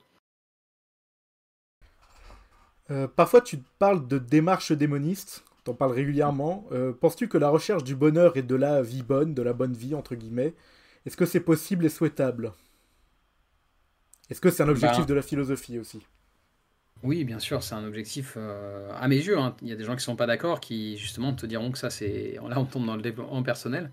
Moi, comme je te le disais plus tôt, je pense que l'engouement qu'il y a autour du développement personnel est, fait que, est, lié au fait que euh, qu'on on, ne diffuse pas assez la philo au sein de la société. Donc je suis effectivement dans une, euh, démarche qui, est euh, empreinte de démonisme. Le démonisme, au cas où les, auditeurs et, ou spectateurs, spectatrices, etc. connaîtraient pas, ça s'écrit donc E-U-D-E-M-O-N-I-S-M-E. -E. C'est un mot qui vient du, grec, de la tradition aristotélicienne, et qui signifie effectivement c'est, on va dire, un genre de bonheur, béatitude, des choses comme ça. Euh, comment dire? Disons que c'est un peu compliqué de défendre ça parce que oui, effectivement, il y a un côté, euh, il, a, un côté euh, développement personnel et en même temps, comme je te l'ai dit plus tôt, moi je pense que c'est une, c'est une aspiration que tous les êtres humains partagent. et, tu vois, je pensais même à. Parce qu'en discutant de ça avec des, potes, euh, on se posait la question mais est-ce que même un. Par exemple, un masochiste, tu pourrais dire que lui, son but, c'est d'être malheureux? En fait, c'est pas vrai. C'est-à-dire que ce qui le rend heureux, c'est la souffrance. Donc, même un masochiste, dans une certaine mesure, est dans une dynamique euh, eudémoniste. C'est-à-dire qu'il cherche le cadre qui va le rendre heureux. Bon, il se trouve qu'en l'occurrence, ça passe par de la souffrance. Mais donc, tu vois, je pense que on, est tous attirés par ça. Après, on va pas forcément placer les mêmes, euh, les mêmes choses derrière, enfin devant ce qui va nous amener au bonheur. Mais, euh, mais ouais, moi je pense que c'est une aspiration euh, fondamentalement humaine. Et, justement, euh, pour relier avec d'autres sujets que, que j'ai pu évoquer récemment, moi je pense qu'il y a une, une forme d'universalité, notamment derrière quelque chose comme ça, la, quête du bonheur. Je pense que tous les humains aspirent au bonheur. Oui. Et tu penses qu'il y a un moment où on peut dire là je suis heureux Ah oui, c'est vrai qu'il y avait cet aspect-là dans ta question. Non, alors pas du tout. Je pense que le démonisme est une quête. Euh, certains pessimistes diront qu'elle est perdue d'avance. Euh, moi, je te dirais plutôt, euh, et comme ça, ça va faire une, jolie référence à Spinoza, que tout ce qui est beau est aussi difficile que rare. C'est les derniers mots de l'éthique. Et, ah en fait, à la fin de l'éthique, il dit ça justement pour souligner le fait que le modèle qu'il a mis en avant dans son livre, c'est un modèle extrêmement difficile, voire même peut-être impossible à, atteindre, mais que c'est pas pour ça qu'il faut pas y aspirer. et donc non, euh, moi je pense que le, le bonheur c'est pas nécessairement quelque chose qui soit euh, euh, atteignable. En tout cas, c'est pas quelque chose que tu peux ressentir en permanence. Tu vas pas atteindre le bonheur, ça y est, t'es heureux et c'est tu seras heureux pour le reste de ta vie. Ça, ça n'existe pas. Mais, mais je pense par contre que c'est une aspiration qu'on doit, qu'on doit suivre et que, bah, que oui, elle est. C'est ce que dit Spinoza finalement. Elle est, elle est belle parce qu'elle est difficile et rare à obtenir. Euh, et d'une autre manière, tu as déjà cité Platon, mais y a-t-il des philosophes reconnus, dont, reconnus dans l'histoire de la philosophie, dont tu n'aimes pas vraiment le travail?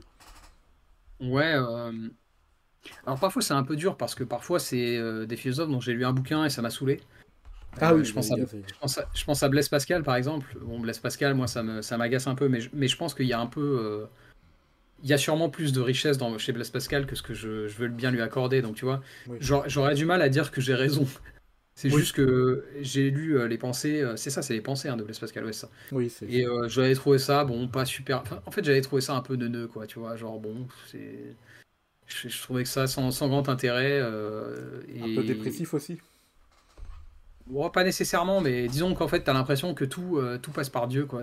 Ah oui, Justement, alors lui, la quête eudémoniste pour, euh, pour, pour, euh, pour Blaise Pascal, ça va être oui, tu es malheureux et tu seras malheureux tant que tu n'auras pas trouvé Dieu. Quoi. Et c'est pas le dieu, c'est pas le dieu de Spinoza dont il parle. Lui, c'est le dieu, le dieu chrétien pur. Ouais. encore que ça se discute, paraît-il. Et peut-être d'ailleurs que ce sera l'objet d'une discussion avec Position Revue, parce que je crois que Position Revue connaît assez bien Blaise, Pascal. Ah. Et en tout cas, donc oui, il y, y, a des auteurs avec lesquels j'ai un peu de mal. Kant, en fait, l'éthique déontologique comme ça, euh, comme, comme Kant peut la proposer, euh, des fois c'est un peu. Euh, j'ai l'impression qu'il y a un côté raisonnement circulaire un peu, tu vois. C'est on va placer un principe comme ça et on va dire bah on y va, c'est comme ça qu'il faut faire et, c'est pas autrement. Et donc parfois ça, m'agace un peu. Il y a un côté un peu rigide quoi, je trouve chez Kant. Mais c'est pareil, Kant je, connais un peu parce que je l'ai étudié en terminale puis je l'ai relu depuis, mais je suis pas, je suis loin d'être un expert de Kant, donc à mon avis je suis un peu, je suis un peu salaud là aussi. Donc en tout cas dans les, disons que dans les auteurs qui ont survécu à l'épreuve du temps, je pense que quand je les aime pas, c'est surtout mon problème que le leur. Tu vois, c'est plus de ma faute que de la leur. Euh, par contre, si on parle des contemporains, là, je peux t'assurer qu'il y en a qui résisteront pas à l'épreuve du temps. ok. Euh, bah tiens, à la question euh, que je te posais plus haut sur le bonheur est-il affaire de raison? Mhm. Je sais pas si tu as suivi ça, il y a un élève moyen qui a eu 11 sur 20, ça a été médiatisé, je sais pas si tu as suivi. Pas du tout. Bah il s'agit de ChatGPT. Et du coup, tu en parles souvent sur ta chaîne, ça te fait pas peur l'évolution fulgurante des intelligences artificielles génératives? Euh, Ça me fait. Est-ce que ça me fait peur Disons que ça soulève des points qu'il va falloir euh, encadrer. en fait, ça me fait pas peur. Moi, j'ai pas peur de me faire grand remplacer en tant que rédacteur par une IA. Tu vois. Je me dis pas, elle va me voler mon job.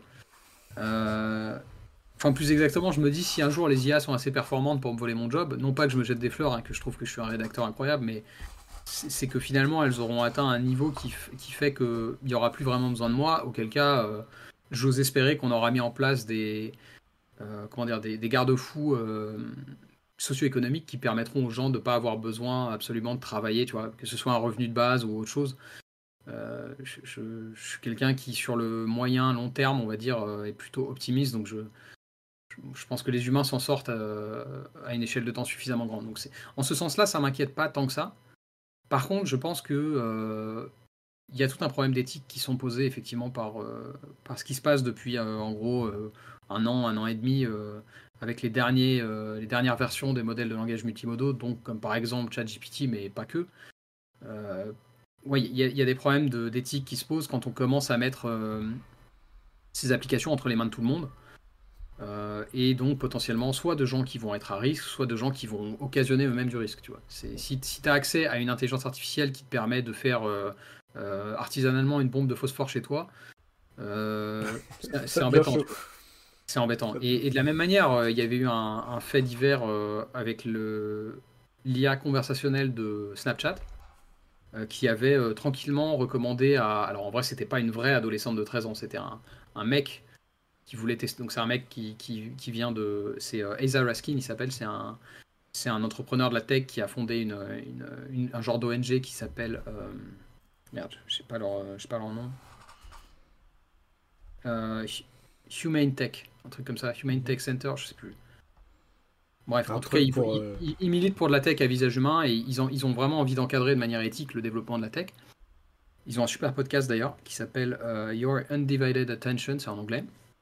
En tout cas, euh, ce mec-là avait fait un test il- justement pour vérifier la sécurité de l'IA conversationnelle de, de- de Snapchat. Il, avait- il s'était fait passer auprès de cette IA pour une adolescente de 13 ans qui discutait donc avec son, son assistant, enfin c'est pas un assistant, c'est c'est une IA quoi, Euh, et qui racontait à cette IA, euh, donc c'est- Snapchat c'est vraiment de la, de la discussion, elle racontait à cette IA, euh, ah oui j'ai rencontré un, un garçon, euh, il veut m'inviter dans l'état voisin, ça se passe aux États-Unis évidemment, il veut m'inviter dans l'état voisin pour, pour mon anniversaire, ça va être mes 13 ans, on va coucher ensemble, ah au fait il a 38 ans, Enfin, tu vois je sais plus mais c'est un truc horrible. un truc hyper glauque comme ça, et en fait, on se rendait compte que l'IA voyait pas le problème. Euh, et donc ça, c'est un problème. Ça veut dire qu'il y, a- un manque d'encadrement éthique. Ça veut dire que les, les modèles de, de- d'IA n'ont pas été euh, suffisamment bien travaillés au niveau, bah, au niveau de la philosophie morale, en fait. Et, euh, on peut pas laisser ça dans la nature comme ça. Alors depuis, ça a été corrigé, hein, mais on n'est pas encore sur un cadre qui soit parfait. Donc en ce sens-là, ça m'inquiète pour tout ce que ça peut occasionner de dangereux au sein de la société. Mais disons que le, la question du, du- de mon travail personnel, si c'est euh, pour ça que tu me posais la question, ça, ça m'inquiète pas trop.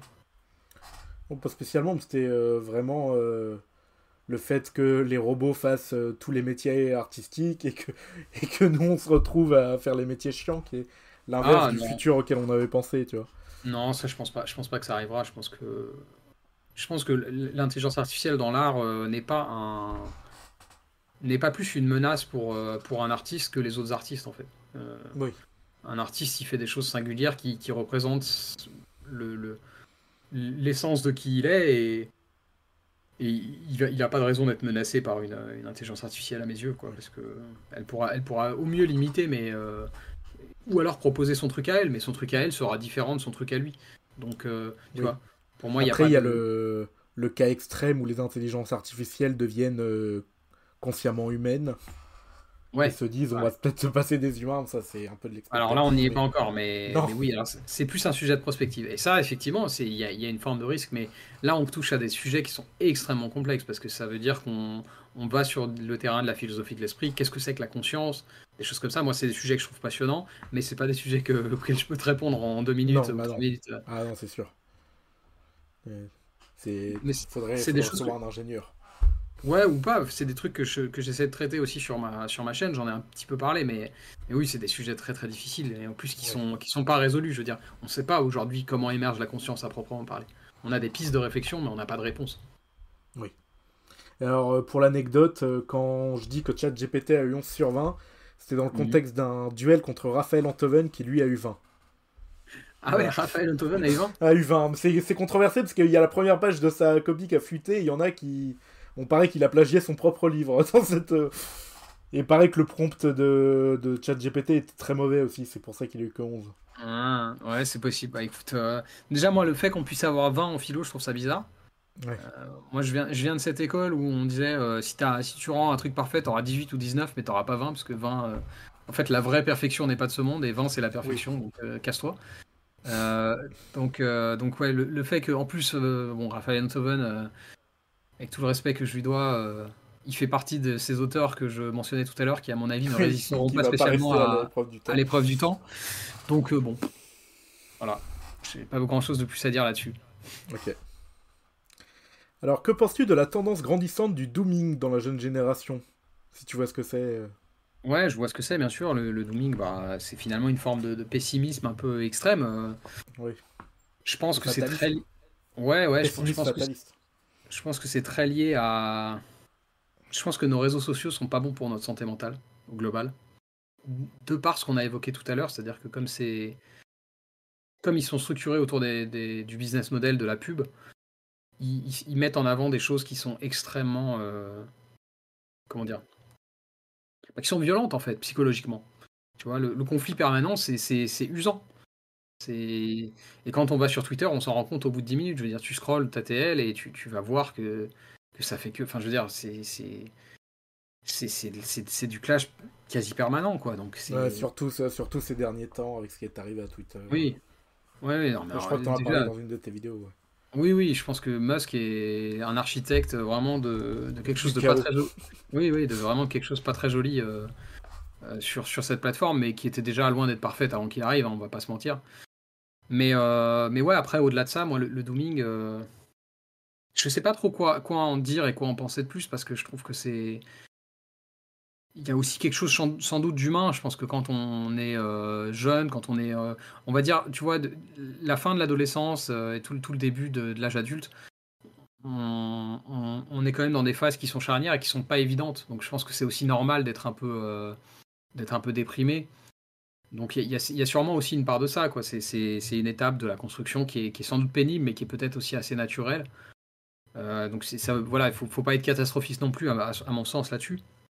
Mais malgré ça, c'est quelque chose que je regrette, parce que moi, fondamentalement, j'ai envie que les gens soient, heureux. Donc, euh, je trouve ça triste et je pense que les réseaux sociaux ont leur, leur, euh, leur part de responsabilité là-dedans. Oui. Oui, oui. Euh, dernier sujet, c'est les arts et la culture. Donc, à part la philosophie, est-ce que tu lis des livres? Est-ce que tu regardes des films? Est-ce que tu écoutes de la musique? Tu joues à des jeux vidéo? Ce genre de choses? Tout, tout ce genre de, de, de produits culturels Est-ce que ça t'intéresse? Non, je fais que les. Non, je plaisante. je, ne lis que Spinoza d'ailleurs. Non, bien sûr, bien sûr. Euh, ouais, alors bah, je pense que tu, l'auras vu, mais effectivement, de temps en temps, j'arrive quand même à glisser des références un peu euh, pop culture sur, euh, sur ma chaîne, notamment de la, science-fiction. C'est vrai que j'ai un, certain attrait pour la science-fiction. En fait, même pas que la science-fiction, beaucoup de genres, du fantastique, même l'heroic fantasy. J'aime bien certains auteurs. Euh, et donc oui, la SF. Et du coup, ça, c'est des genres qui infusent beaucoup de, médias différents, que ce soit, la, littérature, que ce soit euh, le cinéma, les arts en général, en fait. Donc, euh, donc oui, oui j'ai des attraits pour tout ça, la musique aussi. D'ailleurs, j'ai un, un, un passé un peu musical. Moi, j'ai étudié la musique, alors pas, pas comment dire, pas académiquement, mais c'est-à-dire, j'ai, enfin, si, en fait, j'ai fait du solfège, des choses comme ça quand j'étais petit. Je déteste ça, mais je sais lire la musique. Euh, je, sais jouer plusieurs instruments, euh, donc j'écoute. Il y a beaucoup de musique dans mon quotidien aussi. Euh, je pense que c'est l'art qui me touche le plus d'ailleurs. avant le cinéma ou même la littérature, j'ai vraiment un attrait pour la musique. mais, mais oui, après, je sais pas, tu, voulais que je te donne des références en ciné, en, littérature Non, après, ouais, bah, après, je te demande si tu as des artistes qui te touchent particulièrement dans ce qu'ils font. Donc... Des, euh, euh, artistes préférés euh. Ouais, ouais. Bah, en fait, j'ai des goûts assez. Alors, c'est assez bateau de dire ça parce que tout le monde dit ça, mais j'ai des goûts assez éclectiques en matière, par exemple, musicale. j'ai plusieurs potes avec qui on partage l'amour du punk rock, donc j'écoute pas mal de punk rock. si je devais te donner une référence,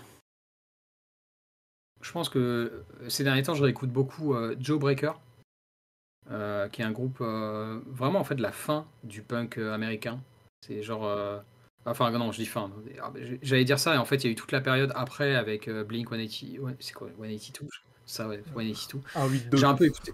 J'ai aussi écouté un peu Blink, hein, j'ai pas de problème, ils ont certains albums qui sont cool, mais, mais c'est avant ça ce dont je parle. Joe Breaker, c'est plutôt début des années 90. et c'est un groupe qui est fabuleux, je trouve. c'est un trio.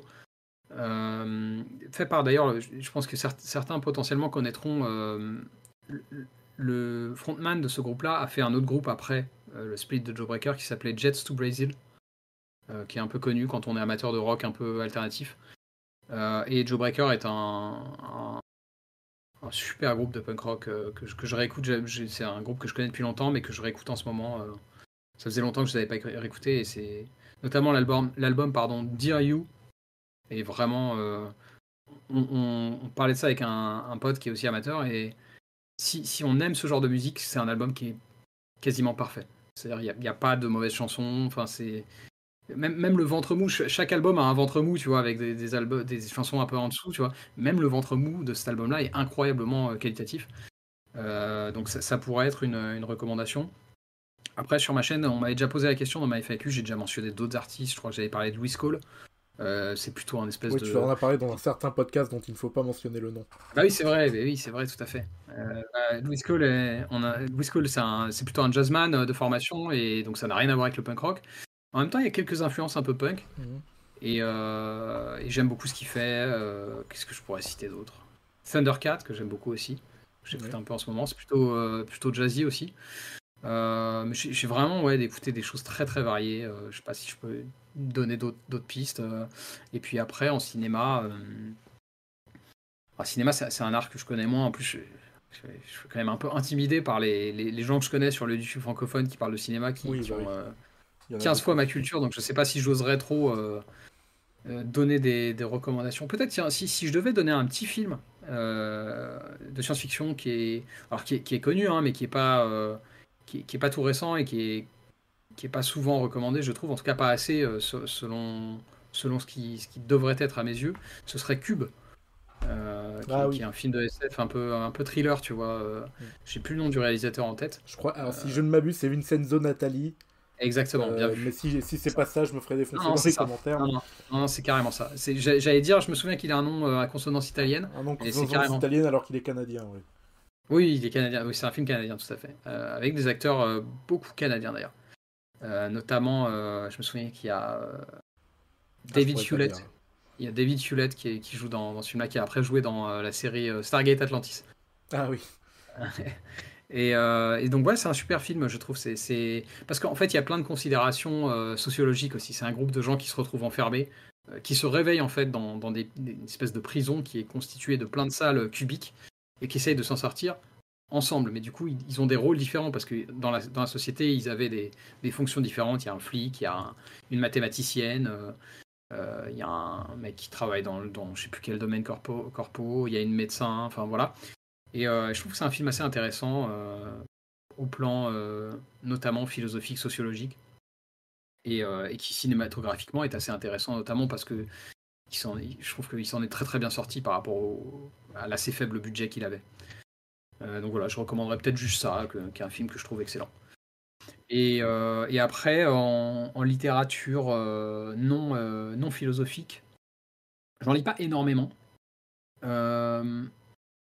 Récemment, j'ai lu Le Maître et Marguerite de Bulgakov, Ah oui. euh, Le- qui, est, euh, qui est assez, euh, assez un- incroyable. c'est un- roman ou c'est du théâtre Je me souviens plus.